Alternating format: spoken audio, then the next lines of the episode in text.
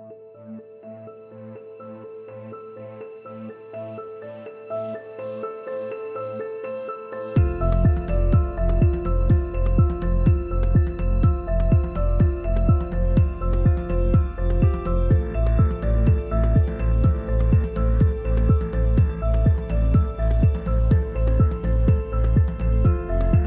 Monsieur, bonjour. Nous, nous vous interviewons aujourd'hui pour une chaîne YouTube qui s'appelle Thinkerview. Nous avons voulu vous recevoir car vous occupez actuellement une poste, un poste euh, de syndicaliste. Et surtout, vous travaillez dans la police. Et vous travaillez dans quel type de police et quel type de syndicat? Je vous écoute. Désolé pour la question, mais Non. je vous écoute. Donc, euh, je travaille donc euh, pour la CGT Police. Je suis le secrétaire général depuis quelques mois. Et sinon, je travaille dans un service de renseignement qui est le service euh, de du renseignement territorial. Le celui qui a pris la suite des renseignements généraux. D'accord, alors on va, on va vous faire une question très simple. Nom, grade, matricule Alors, Alexandre Langlois, euh, gardien de la paix et matricule 135 793. Gardien de la paix. Pourquoi gardien de la paix euh, dans le renseignement? Bah, parce que c'est Vous n'êtes pas OPJ Alors, OPJ, non. Dans le Alors OPJ, officier de police judiciaire. Exactement. Dans le renseignement territorial, comme chez les anciens RG, tous les collègues qui travaillaient là n'avaient pas leur, perdaient leur qualification d'OPJ. Et on ne peut pas l'avoir pour faire une distinction entre administratif et judiciaire. À l'exception du temps des il y avait une petite exception sur les courses et jeux. Alors ça consiste en quoi le travail de renseignement territorial? Renseignement territorial, donc on a repris 90% des missions des RG, qui consiste à, euh, j'allais dire, faire un baromètre social un petit peu pour l'État.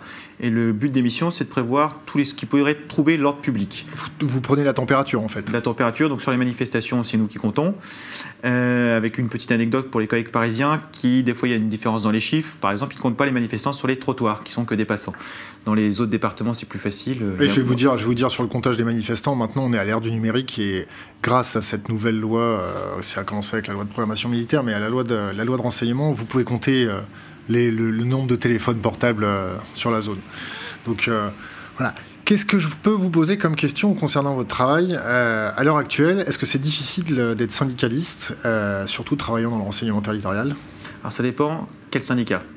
Je il y a beaucoup de syndicalistes qui se recasent après leur carrière de syndicaliste, ils retournent au service, ils prennent un service de renseignement en général. Par exemple, dans mon service, j'ai eu des collègues qui sont venus du syndicat Unité SGP, par exemple, ou Unité ou Alliance, qui sont arrivés ici après leur mandat syndical. J'ai fait la démarche inverse, j'étais dans ce service et je suis devenu syndicaliste parce que je n'avais pas les moyens de travailler.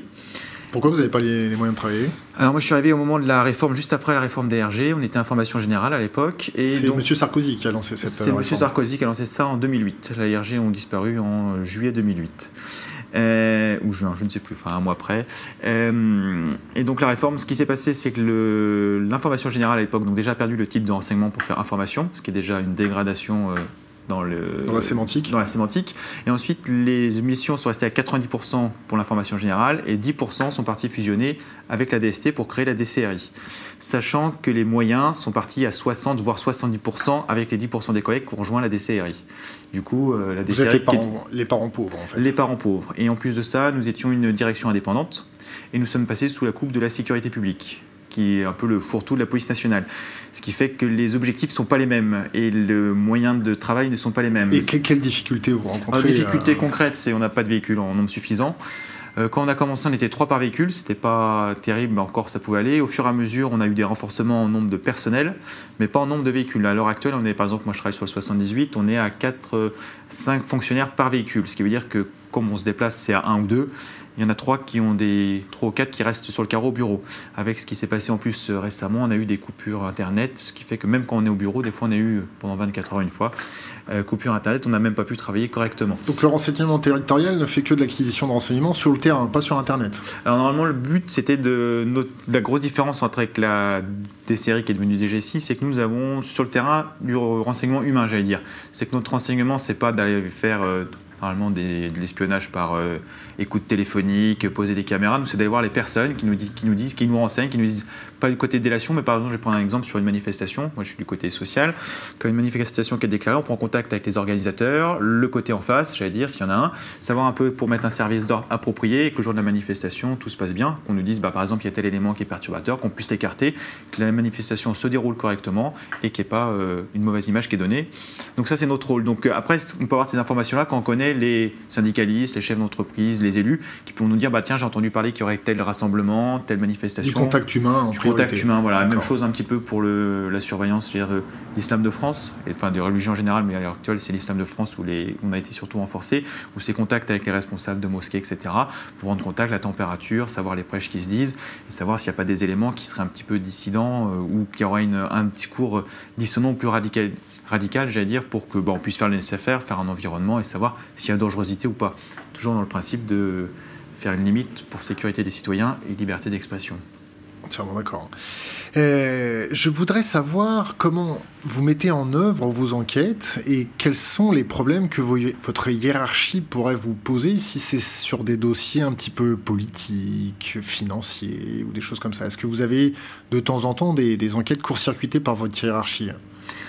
Alors, sur le niveau renseignement, les RG faisaient de la politique euh, jusqu'en 1995. À partir de là, on les a dessaisis du domaine politique, ce qui était un petit peu normal. Ça coupait, ça avantageait les gens en place au détriment de l'opposition à chaque fois. Donc ça, ça a été terminé. Après, les dossiers peuvent être court-circuités. C'est toujours les chiffres qu'on veut entendre. Je vais prendre un exemple. Euh, pour la manif pour tous, par exemple, les services de renseignement, en tous les cas sur le 78, avaient annoncé un chiffre de manifestants qui allaient se déplacer sur Paris. Ça a été corrigé par la hiérarchie qui estimait que ça faisait trop de monde à envoyer sur Paris pour le 78, qui est pourtant euh, enfin, un département favorable à la manif pour tous en général. Et du coup, ils ont baissé les chiffres. Le lendemain, le Figaro titrait en gros euh, Erreur, les renseignements territoriaux s'est trompé sur les chiffres des manifs, on annonce beaucoup plus de manifestants. Qu'est-ce qui était là en réalité? Enfin, Le gouvernement minimise les chiffres. Donc, ça, ça a été. Il minimise les chiffres pour éviter euh, que la que la plèbe prenne conscience de tel ou tel type de mouvement ou l'ampleur de tel ou tel type de mouvement? Je pense que c'est plus pour. Alors, je pourrais pas parler à la place des politiques, mais en tous les cas, c'est euh, dans l'idée qu'on a nous, qu'on se fait en tant que collègue sur le terrain, c'est qu'on voit ça, c'est que c'est pour plus faire de l'accompagnement de la politique du gouvernement pour transformer les chiffres dans ce qu'on veut, plutôt que de dire la vérité aux gens. C'est pour ça aussi que les RG sont des fois été malvenus. C'est pareil, l'idée qu'on s'est fait pourquoi ils ont été cassés, parce qu'ils n'avaient pas leur langue dans leur poche, ils disaient ce qui se passait plutôt que ce que les politiques voulaient entendre. C'est-à-dire, c'est-à-dire l'intégrité euh, de, leur profession, du moins de leur vocation, les poussait à euh, dire la vérité. À dire la vérité au-dessus, et au bout d'un moment, ça déplaisait. Je vais donner un exemple concret pour qu'on parle sur comment on peut manipuler les statistiques et les chiffres. C'est pas donc dans le renseignement, c'était au niveau d'une personne qui a été interpellée. Par exemple, elle a été interpellée par un commissariat. C'est arrivé dans le nord de la France. Interpellée, ils ont marqué un bâton traité ensuite par un autre service du commissariat qui s'occupait plus spécialement, un autre bâton. Après, ils ont été récupérés par la police judiciaire qui a remarqué un même bâton. C'est-à-dire que dans les statistiques, la même personne arrêtée une fois a compté trois fois. Donc ça, c'est pour dire on a fait bien notre travail, etc. Sur Paris, on a des collègues qui se plaignent, on leur dit, il faut, par exemple, il y a trop de vols. Pas de problème, les dossiers des vols passent en dessous, et on traite les autres, ce qu'il y a besoin. Mais c'est qu'en fait, c'est pas qu'il y en a plus. C'est la variable d'ajustement. C'est pas qu'il y en a plus, c'est juste qu'ils sont traités après. Donc le mois suivant, quand les chiffres sont bons, on les remet dans l'autre sens. Euh, j'allais donner, euh, enfin j'ai d'autres exemples. Quel type de problème vos collègues, vous, euh, vous rencontrez en général? Est-ce que la police va bien? La police va mal. Pourquoi? La police va mal parce qu'il y a une perte de sens du métier. Il y a beaucoup de collègues qui sont rentrés, je vais dire, pour caricaturer, pour défendre la veuve et l'orphelin qui sont venus là en disant pour qu'il y ait la liberté et la justice l'intérêt général. l'intérêt général qui existe, il faut des limites. On est obligé d'avoir des limites pour le bien de tous et que chacun puisse s'exprimer et puissent vivre en collectivité. Malheureusement, dans les faits, c'est plus ça. C'est vraiment des vocations? Il y, a il, y a beaucoup de vocations. Après, il n'y a, pas vraiment de planqués là-bas? Récemment, c'est pas des planqués, je dirais. C'est qu'avec la crise et la difficulté de trouver un emploi, il y a des collègues plus récents qui ont passé plusieurs concours et qui ont pris le premier qu'ils avaient réussi. Après, euh, un autre travail pour qu'ils aient la vocation et qu'ils puissent avancer. Malheureusement, à l'heure actuelle, on est euh, un peu sclérosé parce que bah, on a eu d'abord la politique du chiffre qui a été mise en place. Donc, que personne sait ou personne ça a fait du mal ça a fait du aux mal fonctionnaires aux fonctionnaires parce qu'ils ont perdu un peu de leur libre arbitre. Avant, on avait un libre arbitre, j'allais dire, pour nos collègues qui mettent les contraventions, etc. Ils pouvaient adapter, soit dire à la personne, ne fallait pas faire ça, etc. Mais ils ne mettaient pas forcément la contravention ou ils la mettaient suivant ce qu'ils Il n'y a, plus de rôle pédagogique Il n'y a, plus le rôle pédagogique, il est de moins en moins là. Pour la simple raison, c'est que maintenant, tout est informatisé. Il n'y a plus le contact humain. On veut pression qu'on veut couper sa la police de sa population pour qu'ils aient plus de contact. Euh, donc on a eu la politique chiffre qui a été mise en place par Chevènement et amplifiée par M. Sarkozy, avec euh, une note qui été sortie dans un journal euh, à Pau, qu'on peut encore trouver sur Internet, avec des objectifs chiffrés à l'époque, en disant par exemple 83 outrages à agents. C'était ce qui était le plus drôle, c'est comment savoir à l'avance combien il y aura d'outrages à agents dans l'année. Donc impossible. Donc on se dit en rigolant, à moins de les provoquer, qu'est-ce qu'on fait? Donc ça c'était le côté où ridicule de la politique du chiffre à laquelle on arrivait. Ensuite, on a eu euh, les contraventions qui ont été gérées par euh, informatique. Maintenant, on peut faire des procès euh, des contraventions qui sont directement envoyés à un centre de gestion sur Rennes. Et tout est peu informatique, c'est-à-dire qu'on n'a plus le contact avec la personne. Ah oui, il y a un petit côté pédagogique. Même si on mettait la contravention, on pouvait expliquer il y a ça pour telle raison, telle raison. Maintenant, ça part, on voit même pas la personne. Et en plus, ça pose un problème parce que l'informatique dans la police nationale ou dans l'administration en général est des fois mal gérée, ce qui fait qu'il y a des gens qui se plaignent d'avoir payé leur contravention, on leur dit bah écoutez, vous nous faites un recommandé à vos frais pour vous nous expliquer que vous l'avez déjà payé. Donc la personne sanctionnée qui a déjà fait, entre guillemets, qui a fait amende honorable, qui a payé ce qu'elle devait, on lui dit expliquez-vous pour nous expliquer pourquoi nous on vous en... Donc on, comprend bien que la police va mal par euh, le fait que bah, on, supprime le contact humain entre euh, quelqu'un qui a pratiquement donné sa vie pour l'intérêt général ou qui donne sa vie ou euh, son travail pour l'intérêt général et le manque de contact. On peut le comprendre. Ça se manifeste comment tous les jours? Vous avez quoi? Vous avez des dépressions? Vous avez des gens agressifs? Vous avez quoi? Alors on a des dépressions, des burn-out de plus en plus. Donc c'est quoi de plus en plus? De plus en plus. Moi, je veux des chiffres. Des chiffres. Bah, Sur 30 euh, ans, on a repris les chiffres qui, fait, euh, donc, qui sont qui étaient sur un site Victime du Devoir, qui, s'appelle, et qui a été repris, donc on peut retrouver sur un sociologue euh, euh, qui a refait aussi une étude sur ça. Pas le nom du, sociologue, bon, on je, le cherchera dans le PC. Euh, donc du coup, l'enquête montre que depuis 1980, il y a eu à peu près 1450 collègues qui sont suicidés, donc qui ont réussi à se suicider. On ne parle pas des tentatives de suicide, hein, qui sont encore plus nombreuses. Et en parallèle, on a mis le chiffre suivant, qui a eu à peu près 490 collègues qui sont morts du devoir, c'est-à-dire morts à cause des délinquants et de leur mission. C'est-à-dire que la souffrance au travail a créé quasiment trois fois plus de morts que les délinquants eux-mêmes. Qu'est-ce que ça fait quand vous apprenez qu'un collègue s'est suicidé avec son arme de service?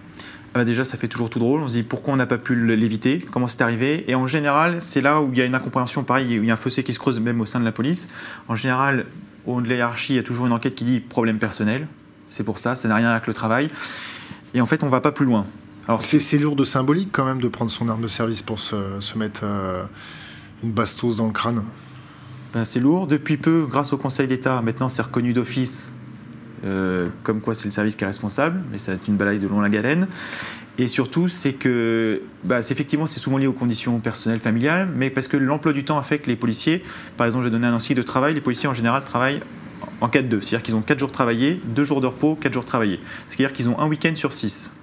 C'est-à-dire qu'ils sont coupés. Pas de vie familiale. Pas de vie familiale, pas de vie associative possible pour aller faire du sport régulièrement dans une association. Est-ce qu'il y a des, des, suicides dans les familles des, des policiers? C'est-à-dire que par exemple, euh, les, gamins à l'école ne voyant pas leurs parents euh, bah, sont en échec social? Est-ce que les, femmes attendant à la maison euh, sont dépressifs Est-ce que, vous avez, est que vous avez mené des, des études là-dessus? Est-ce qu'il y a des chiffres, des statistiques sur les répercussions de votre travail sur le contexte familial?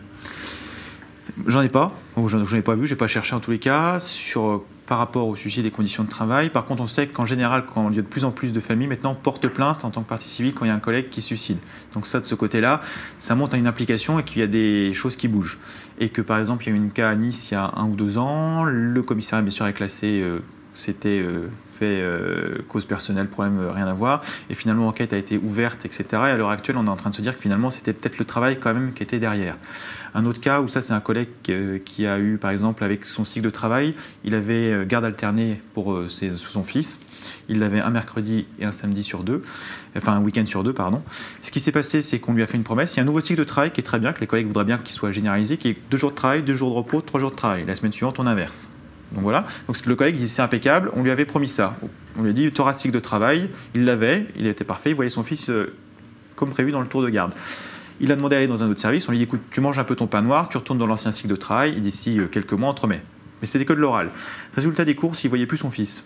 À part un week-end sur six, et encore quand ça tombait le week-end où il était de garde. Ce qui fait que son fils, ben, il a dit je veux plus te voir pour Noël. Et du coup, le collègue, qu'est-ce qu'il a fait? Alors c'est malheureux, hein il, a pris, il, avait, il avait prévu d'aller faire, d'avoir, il avait une soirée le soir, il a pris une bouteille, il a bu, il a bu un petit peu, il a été du coup mis euh, en enquête administrative pour le sanctionner. on va dire c'est un collègue alcoolique. Non, en fait, il a pourquoi l'administration ne fait pas l'effort du raisonnement derrière? Alors vous êtes policier, vous êtes syndicaliste, vous cumulez, euh, mais vous êtes en train de nous réconcilier avec euh, les deux. Les syndicats dans la police, qu'est-ce qu'ils font? Ils, gardent les mains dans les poches Qu'est-ce qu'ils font? Quelle est vraiment leur, action pour aider leur corporation? Alors les syndicats de police, euh, on va faire un petit historique très rapide. La CGT Police était le seul syndicat de police en 1948. Il n'y avait pas d'autres. Ça posait un problème au niveau du gouvernement parce que du coup, les CRS, les policiers, quand il y avait une manifestation, ils disaient bravo les manifestants en posant les matraques, ce qui n'allait pas du tout au pouvoir en place. Du coup, ils ont fait rentrer la CFTC. Puis au fur et à mesure du temps, l'administration a divisé les personnels en différents syndicats et en différentes catégories de personnel. Donc après, ils ont mis des syndicats par euh, les adjoints techniques, les adjoints administratifs, les gardiens de la paix, les officiers les commissaires. Comme ça, tout le monde s'opposait dans tous les sens. Impeccable. Euh, du coup aussi, donc, pourquoi on arrivait là? Parce que chez nous, les syndicats tiennent en fait un peu le rôle, j'allais dire, de DRH. C'est un peu curieux. C'est que tout ce qui est mutation et avancement, on doit passer par le syndicat. Pourquoi? Euh, Dans les textes, il y a des commissions administratives paritaires, CAP, et ces CAP sont donc, comme leur nom l'indique, moitié administration, moitié syndicat. Elles ont un rôle consultatif, et à la base, les syndicats siégeaient pour vérifier que l'administration ne faisait pas n'importe quoi au niveau des avancements et mutations. Ça s'est transformé en maintenant, les syndicats choisissent un peu qui ils veulent, et en échange, ils fichent la paix à l'administration.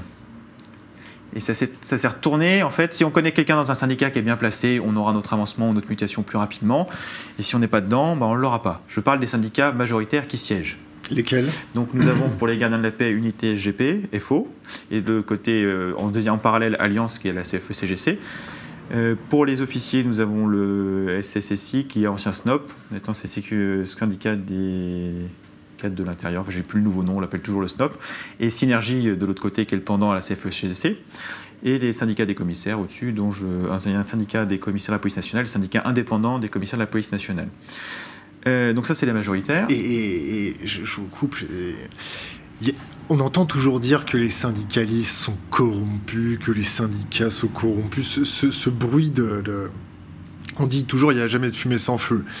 Vous avez entendu du côté des syndicats de police euh, des magouilles, des choses comme ça bah, je vais donner un exemple. Après, je ne vais pas porter de jugement, on fera le jugement de soi-même. Euh, nous avons eu, donc, par exemple, pour les officiers, nous avons eu euh, le secrétaire général du syndicat Synergie qui s'était présenté sur les listes pour devenir conseiller général, les listes UMP. Voilà. À la fin, il a été élu, donc très bien, mais il ne pouvait pas cumuler les deux mandats, ce n'était pas possible. Donc, comme ce n'était pas possible d'être à la fois policier et à la fois syndiqué, enfin à la fois élu euh, régional, M. Sarkozy l'a passé préfet, sous-préfet immédiatement pour pouvoir concilier les deux. Un autre exemple, nous avons eu euh, quelqu'un quand... Que... Ça peut être euh, légitime, non? C'est-à-dire, ça reste un flic, euh, un préfet, non? Un préfet, c'est un préfet, c'est un autre corps. C'est un autre corps. C'est la préfecture. Quelques commissaires arrivent dans le corps préfectoral à la fin, mais c'est le rêve. Les commissaires rêveraient d'être intégrés dans ce corps-là, c'est-à-dire que c'est le corps au-dessus pour eux. Donc c'est pas la même paye aussi. Hein. C'est pas la même paye, c'est plus les, c'est plus, on n'est plus policier. Un préfet a d'autres, les représentants de l'État dans les départements. Et euh, un autre exemple, euh, donc toujours sur, on va rester sur le corps préfectoral. Au niveau, donc là c'était pour les ministères euh, de l'Intérieur, au niveau des adjoints techniques et administratifs, il y a le, le représentant central de FO, donc au niveau ministère de l'Intérieur. Quand M. Valls a pris ses fonctions, en tant que ministre de l'Intérieur à l'époque, on a fait une réunion avec tous les syndicats, on était encore invités à l'époque. et tout le monde se le voit, monsieur le ministre, et ça arrive donc à ce fameux syndicaliste. Donc la CGT a fait un petit communiqué sur, qu'on peut retrouver euh, sur Internet. Euh, il a dit bah, écoute, je suis content, Manuel, que tu sois là. Donc c'est le seul qui l'a tutoyé. Et il a fait écoute, euh, parmi nous, il y a des gens qui mériteraient d'être préfets quand même, par rapport à leur investissement dans le syndicat. Donc sur le moment, Manuel Valls l'a recadré en disant écoutez, on se vous voit, et il n'y a pas de tout ça. Ce qui était drôle, par contre, un an après, le même personne passait sous-préfet et était nommé par Manuel Valls. Le hasard Le hasard. Donc je vous ai dit que c'était pour service rendu. Et, parce que vous, vous, vous, vous semblez euh, insinuer que la carte politique euh, permettrait d'avoir de, l'avancement, c'est ça? Bah, si on caricature, en général, il y a deux côtés chez nous. Il y a majoritaire, il y a FO qui est plutôt dit de gauche, parce qu'ils ont mangé l'UNSA, et de l'autre côté, il y a la CFE-CGC qui est plutôt de droite. Quand il y a un gouvernement de droite, bah, c'est plutôt la CFE-CGC avance, et quand c'est plutôt de gauche, c'est faux qui avance. Euh, les exemples qu'on a, mais après, ils arrivent tous aussi à se mettre d'accord pour le calme, dans le, pour qu'il n'y ait pas de vagues. Je vais donner un autre exemple, c'est que par exemple, euh, Delage, Monsieur Delage, Jean-Claude Delage, le responsable national donc d'Alliance pour les gardiens de la paix, est euh, RULP, donc c'est responsable d'unité locale. Donc RULP, en fait, c'est un grade entre guillemets qu'on peut avoir que quand on occupe une fonction. Il occupe aucune fonction de terrain, il encadre personne, il est responsable syndical. Donc on a posé la question, on n'a pas eu de réponse. Ceci dit, c'est valable pour son homologue de force ouvrière euh, SGPFO, unité, qui a la même chose. Par contre, donc comme c'était la droite qui était au pouvoir à l'époque où il l'a eu, lui en plus il a la Légion d'honneur. On demande pour quelle raison il a la Légion d'honneur, quel fait d'armes il a fait. des collègues tous les jours qui risquent leur vie, qui vont sauver des, gens dans les flammes, qui, voilà, qui sont dans les attentats. Enfin, ils n'ont pas la Légion d'honneur. Mieux, ils ont une médaille du mérite quand c'est de temps en temps. Et lui, il a eu la Légion d'honneur. Donc on se pose des questions. Enfin, on n'affirme rien. Hein. C'est compliqué quand même d'être policier au XXIe siècle. Hein. La population euh, a un petit peu de rancœur face à la police. Euh, la police souffre. La police est de moins en moins reconnue. Euh, c'est compliqué. Hein. Ah, Vous un gardien de la paix, ça gagne combien? Un gardien de la paix, ça gagne en début de carrière 1600 euros. Net? Net en région parisienne. Des avantages en nature? Logement de fonction Non. Jamais Non. On... Une crèche, euh, une mutuelle spéciale, quelque chose Non, on a des mutuelles police, voilà, qui en général, le ministère permet d'avoir des collègues qui sont détachés pour s'en occuper. Donc, mais ce n'est pas un avantage qu'on a chacun, c'est juste un avantage au niveau de la mutuelle en général. Et après, au niveau des places pour le logement, il faut demander à la préfecture. Donc on passe par la préfecture, donc on est dans un circuit fonctionnaire général, pas spécialement, mais avec quelque chose de façon particulière où les collègues en général refusent, c'est que les logements préfecture qui sont proposés sont dans les zones où ils ont raté quelqu'un le matin, j'allais dire. Compliqué. Donc c'est compliqué, donc en général c'est refusé. Enfin les gens disent bah, je vais pas le prendre. Et, euh, dans l'enseignement territorial, ça commence à combien? Pareil. En fait, c'est la fonction publique, c'est la même, c'est la grille de salaire fonction publique. Il n'y a pas de choses si, en plus. Si, je veux acheter un, un, policier, il faut que je lui propose plus de 1600 euros par mois, c'est ça? C'est compliqué d'acheter un policier pour ceux qui sont vertueux. Après, les autres, euh, je ne pourrais pas dire. C'est... Il y a de la corruption dans la police maintenant? Bah, La corruption, j'allais dire, c'est tout le monde lit les journaux. Oui. C'est, je ne vais pas dire le contraire. C'est, c'est par exemple, je reprends l'affaire Ikea où il y a des fiches stick qui ont été données euh, pour vérifier c'est, c'est combien pour avoir une fiche euh, du stick? Il faut payer combien? Bah, Moi, je peux pas dire, j'ai pas de prix. D'accord. Qu'est-ce que je peux vous poser d'autres comme question un petit peu touchy vous avez, vous avez euh, assisté euh, à des choses vraiment euh, dramatiques dans votre profession où des, collusions étaient importantes alors, je vais donner un exemple par rapport au renseignement. Comme ça, c'est tous les ans, par exemple, sur les Yvelines, il y a le MEDEF qui fait son université d'été.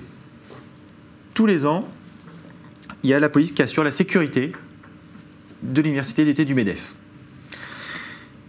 Tous les ans, enfin, tous les cas, Maintenant, on ne me met plus dans la boucle, du coup, parce que j'ai trop ouvert ma bouche.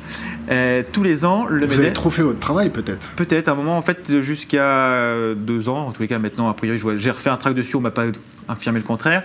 Le MEDEF demande de passer tous les intérimaires qu'ils vont avoir au fichier, pour savoir à qui ils ont affaire, à qui ils vont embaucher. De façon illégale. C'est-à-dire que. Parce que pour passer des, fonctionnaires... des fonctionnaires, donc une demande officielle, faite. Euh, par l'organisateur qui demande à la préfecture ou à la police nationale, on n'a jamais su à qui, mais enfin ça arrive jusqu'à nous, demande de passer au fichier avec une listing tous les noms des gens qui travaillent pour le MEDEF sur l'événement. Alors que normalement, pour passer quelqu'un au fichier, c'est encadré par la loi. C'est pour une enquête administrative, pour naturalisation, papier, enfin ce qu'on veut. Une enquête judiciaire en cours, pareil. Ou alors, quand une personne se déplace dans un ministère où il y a une personnalité, mais c'est la personne qui vient dans un lieu sensible, j'allais dire. parce que là, le MEDEF, nous a, notre hiérarchie nous a dit que c'est parce que comme des ministres se déplacent au MEDEF, pour leur sécurité, il faut passer tout le monde au fichier. Alors que légalement, c'est que si les gens, les ministres reçoivent ou les personnalités reçoivent chez, dans des locaux sécurisés qu'on le fait. Donc on n'a pas eu de réponse pour le moment de savoir euh, quel motif légal. On a demandé un ordre d'écrit qu'on n'a jamais eu. On nous a dit on fait ça comme ça par oral entre services, euh, c'est normal. À l'ancienne À l'ancienne. Et euh, sur place, il y a une compagnie de CRS qui est présente. Nous qui faisons la protection des personnalités, donc quand elles sont là, c'est normal, c'est notre travail. Par contre, qu'on fasse le filtrage à l'entrée, c'est moins normal. Est-ce qu'il y a une privatisation de la police maintenant? Alors, privatisation de la police, on pourrait dire oui, parce qu'il y a des textes, des circulaires qui sont passés pour permettre de d'acheter un policier pour un événement, j'allais dire, pour assurer la sécurité. Acheter un policier, le louer peut-être. Le louer, oui. J'ai mal, le mot était mal à propos. Enfin, le louer d'ailleurs, non. C'est l'administration qui met à disposition. Combien on le loue, le policier Le loue, bah, on a découvert ça, donc euh, il y a. C'est fait par. Euh, c'est un contrat qui est évalué à chaque fois, mais on a un exemple du Tour de France, qui est un événement privé. Et le Tour de France loue un policier environ 11 euros et un gendarme environ 12 euros. Après, il y a le détail, combien vaut un cône en plastique à mettre, les motards, c'est plus cher, etc. Et le Parisien a fait un article détaillé euh, sur ça. Et qui, paye euh, le gardien de la paix ou qui paye le gendarme? C'est une facture qui est mise C'est l'administration qui paye C'est directement le Tour de France qui paye? Alors, c'est l'administration qui touche l'argent. Oui. Et les collègues sur le terrain n'en voient pas la couleur. Hein, ils n'ont ah. pas de défraiement pour ça. Il y a des collègues plus anciens qui m'ont raconté qu'à l'époque, où ils assuraient des missions à tel titre, ils avaient un petit bonus de quelques nombres de francs à l'époque. Mais depuis, il n'y a, plus a plus ça non plus. Alors la question qu'on avait posée, c'est que pendant ce temps-là, est-ce que les citoyens ont une réduction sur leurs impôts Vu que la police n'est plus utilisée à la protection de tous, mais pour un événement privé? Pareil, on n'a pas eu de réponse. On va, on va changer de sujet. Euh, on va aborder la, loi de renseignement. Qu'est-ce que vous en pensez? La loi de renseignement, euh, bah, c'est encore, je vais dire, un peu de la communication d'un côté, parce qu'il y a des éléments, par exemple, je peux expliquer que le renseignement territorial, il y a déjà des services qui ne sont pas utilisés à leur plein potentiel. Lesquels? Bah, Le renseignement territorial. nous, à l'heure actuelle, ce qu'on constate, c'est que les gens qui sont mal intentionnés, j'allais dire, on va dire des pseudo-terroristes ou des gens qui voudraient commettre un attentat, Maintenant, ils ne font plus par Internet, ils n'ont plus des téléphones qui gardent euh, en ligne fixe. Maintenant, ils vont se mettre au fond des câbles, ils payent en liquide. C'est-à-dire que pour savoir cette information-là, ce n'est pas des gadgets technologiques qui vont permettre de savoir où ils sont.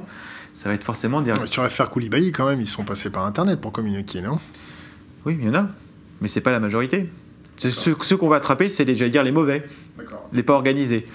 Et le deuxième volet, donc par contre, c'est le côté des libertés. C'est qu'on veut nous faire vendre une loi pour la protection contre le, du terror, enfin pour lutter contre le terrorisme. Et après, il y a toutes les autres choses qui sont derrière. Vous, votre avis, euh, c'est le, le, renseignement de terrain, c'est la clé de compréhension du terrorisme. C'est-à-dire, on peut prendre correctement la, température grâce au renseignement de terrain sans se barder d'un organe législatif qui encadre vraiment l'aspect numérique. Bah, la première étape, c'est de se dire, on ne sait pas ce que ça pourrait donner, parce qu'on ne le fait pas. On n'utilise pas le service à son plein potentiel. Donc si on ne le sait pas, on peut pas. Pourquoi commencer par faire une loi en disant ça fonctionne pas, ou alors on sait qu'on a fait en sorte de, que ça fonctionne pas pour pouvoir faire la loi? Est-ce que vous avez une petite idée de combien ça va nous coûter euh, cette fameuse loi?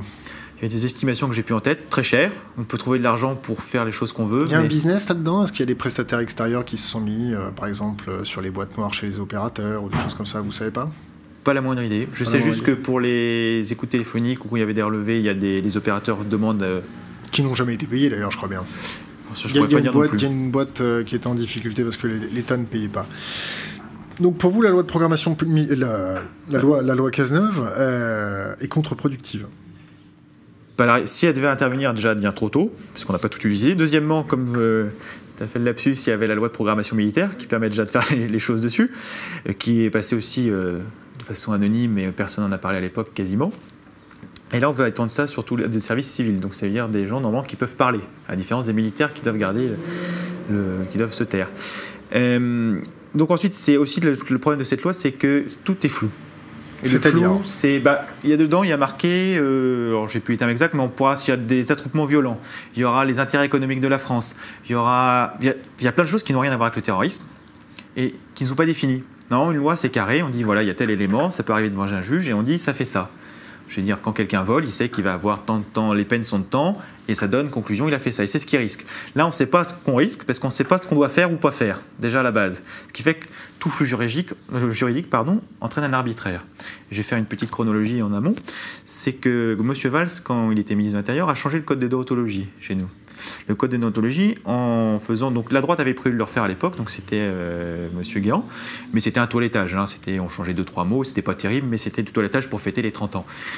Là, ils ont tout refait et du coup, à l'intérieur, ils ont pris des dispositions du code de la fonction publique de Vichy, où le fonctionnaire, même dans sa vie privée, du coup. Code de fonctionnement de Vichy. De la fonction publique de Vichy. la fonction publique de Vichy. Où le fonctionnaire à l'époque devait, même dans sa vie privée, faire attention à l'honneur de l'institution et à rien faire pour aller contre les institutions moi je travaille de telle heure à telle heure dans ma vie privée, euh, tant que je ne trahis pas un secret professionnel, le secret professionnel sur des affaires, sur des, noms, sur des noms de personnes que je pourrais avoir des informations.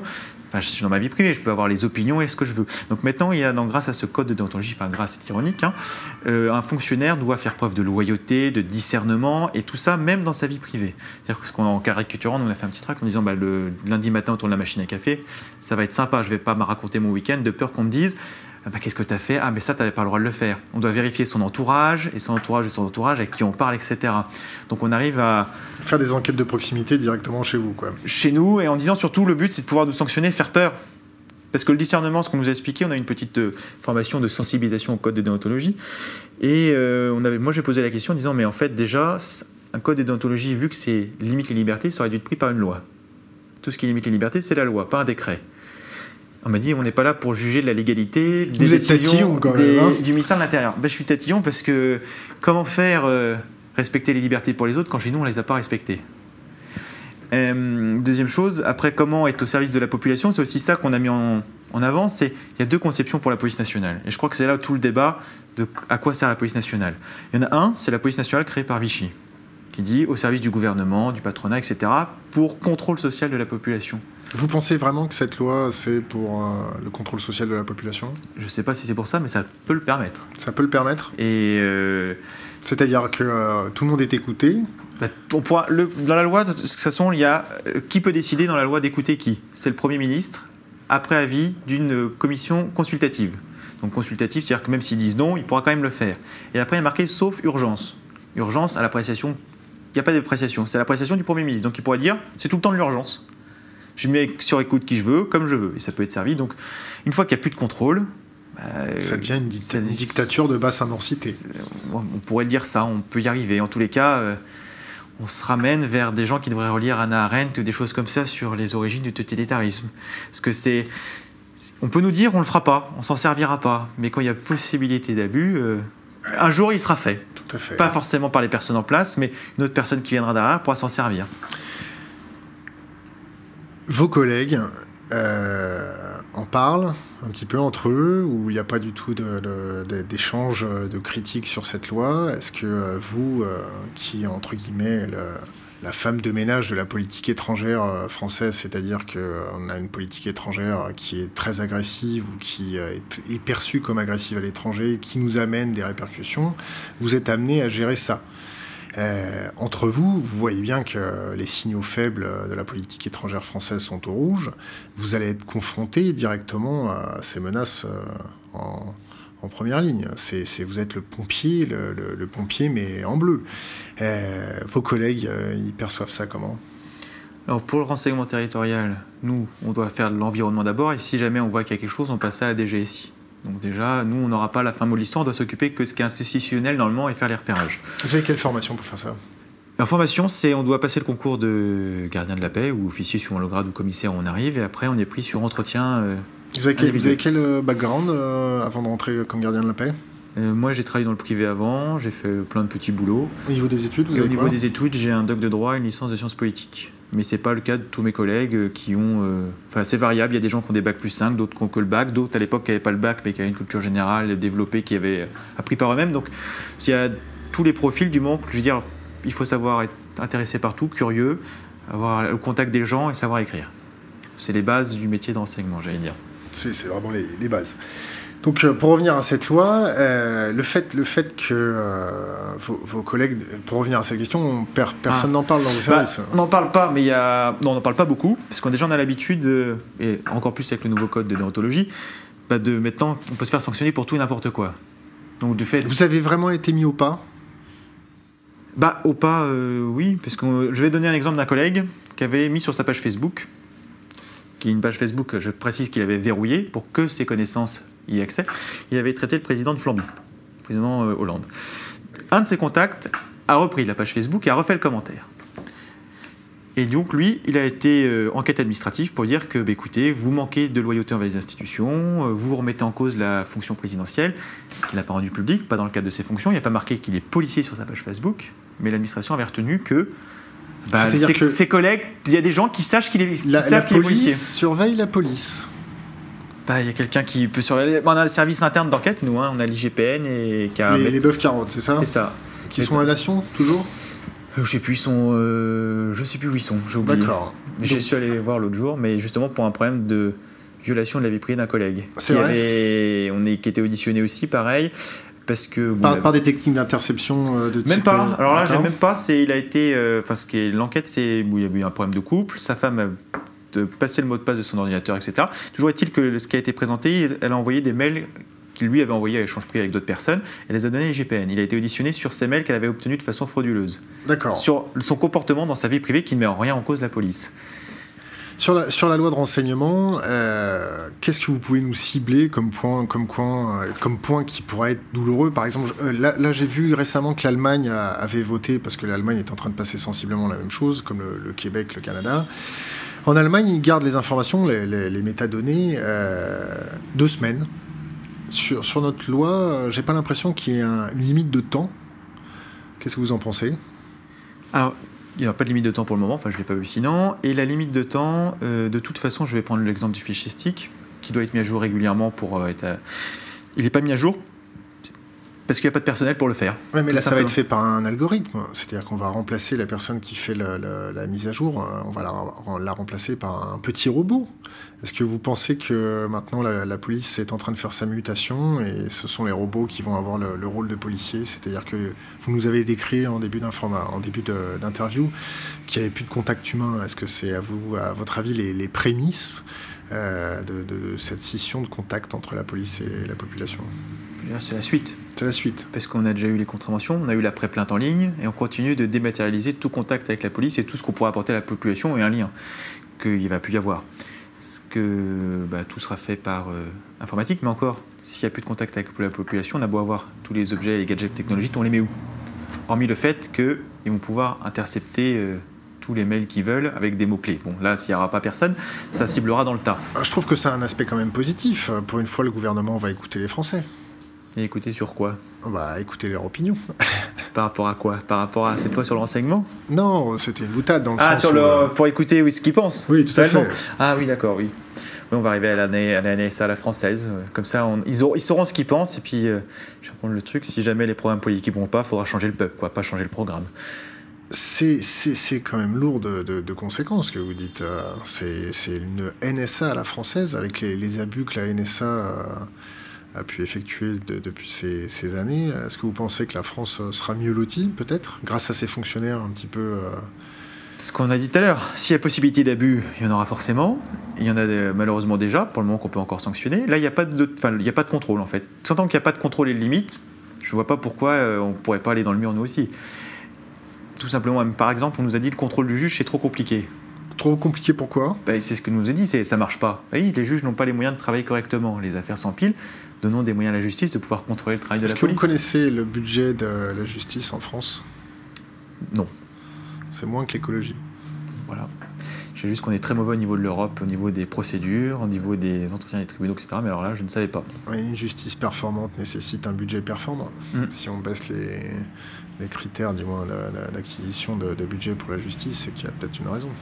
Bon, ça, c'est une mm. appréciation purement personnelle. Euh, je vais vous poser deux, trois dernières questions. Euh, vos préconisations, est-ce que vous avez euh, des conseils à nous donner pour améliorer les choses ou... bah Déjà, diffuser l'information de ce qui va se passer. Parce que quand le gouvernement pose une question ou quelques personnes posent une question, si la question est mal posée, les gens vont donner la réponse attendue. C'est-à-dire qu'on nous dit c'est une loi contre le terrorisme, on pose la question est-ce que vous voulez faire une loi pour lutter contre le terrorisme? La réponse est automatiquement oui enfin, à moins d'être un dangereux terroriste, mais sinon, c'est oui. Maintenant, si on nous dit, toute cette loi va permettre aussi de vérifier votre vie privée. On va pouvoir filtrer vos mails sans que vous le sachiez, on va pouvoir mettre sous écoute, ce sera que dans les mains du Premier ministre, et ça ne va pas lutter que contre le terrorisme. Quelle sera la réponse de la population? Je ne suis pas sûr que ce soit la même. Donc déjà, diffuser le vrai contenu de cette loi. Ça ne plus utiliser la langue. Voilà. Utilisons les vrais mots. Hein. comme disait quelqu'un, ça ne sert à rien de faire des jeux de mots parce que les mots n'ont plus de sens. Hein. Oui, les mots ont un sens et en enlever rajoute de la misère au monde. Euh, une dernière question, une avant-dernière question. Euh, peut-être une dernière question. Si vous aviez à, laisser un, conseil aux jeunes générations. Ah, avant ça, avant ça, avant ça, vous conseillez euh, les, jeunes générations de, devenir policiers? J'allais dire, dans l'état actuel des choses, s'ils ont un esprit combattant et qu'ils sont prêts à le garder. C'est-à-dire prêt à subir la, pression de leur La pression et avancer. Moi, j'ai un copain qui était rentré dans la police à un moment, un copain d'enfance, il m'a dit rentre pas. Bon, je suis rentré. Et en fait, c'était pas du tout. Il m'avait prévenu que c'était pas l'image idéalisée que j'en avais, qu'il y aurait une hiérarchie avec une chape de plomb et qu'on devrait faire comme on nous dit et qu'on pourrait pas faire notre travail pour l'intérêt public et général. Maintenant, si on a une volonté de faire, les textes de loi continuent de protéger. Ils n'ont pas encore changé les textes de loi qui nous permettent de faire notre travail correctement. Il suffit d'avoir la volonté. Ce qui travaille que sur des coutumes, on a toujours fait comme ça. Voilà, par exemple, je vais reprendre un exemple très bien, et pour ça que je parle ce soir tranquillement, en plus d'être syndicaliste, c'est que beaucoup de collègues oublient qu'on nous oppose, euh, on a le droit de réserve, c'est ce qu'on nous met, mais le droit de réserve n'a jamais été euh, caractérisé. Le droit ou le devoir Le devoir de réserve, pardon, excuse-moi. Le devoir de réserve, qui n'a jamais été euh, qualifié juridiquement. C'est une invention, on comprend bien le secret professionnel, pas donner des informations, mais par contre, le devoir de réserve, à part critiquer les institutions quand quelque chose ne va pas, je ne vois pas à ce que ça pourrait correspondre. Par contre, dans la loi de 83 qui sur la fonction publique, chaque fonctionnaire a un devoir d'information du public. Et ça, c'est dans la loi, c'est pas dans un décret. C'est un devoir d'informer le public comment ça va. Parce que le service public appartient à la population. Et ça, ils l'ont pas encore changé. Et quand les collègues prendront ça en compte, je veux dire, ça avancera déjà beaucoup mieux. Si nous, nous, on traite un petit peu les questions un petit peu économiques, géopolitiques, géostratégiques, euh, on, voit, la situation euh, un petit peu devenir exécrable euh, partout dans le monde, économiquement parlant. J'ai une question un peu personnelle à vous poser.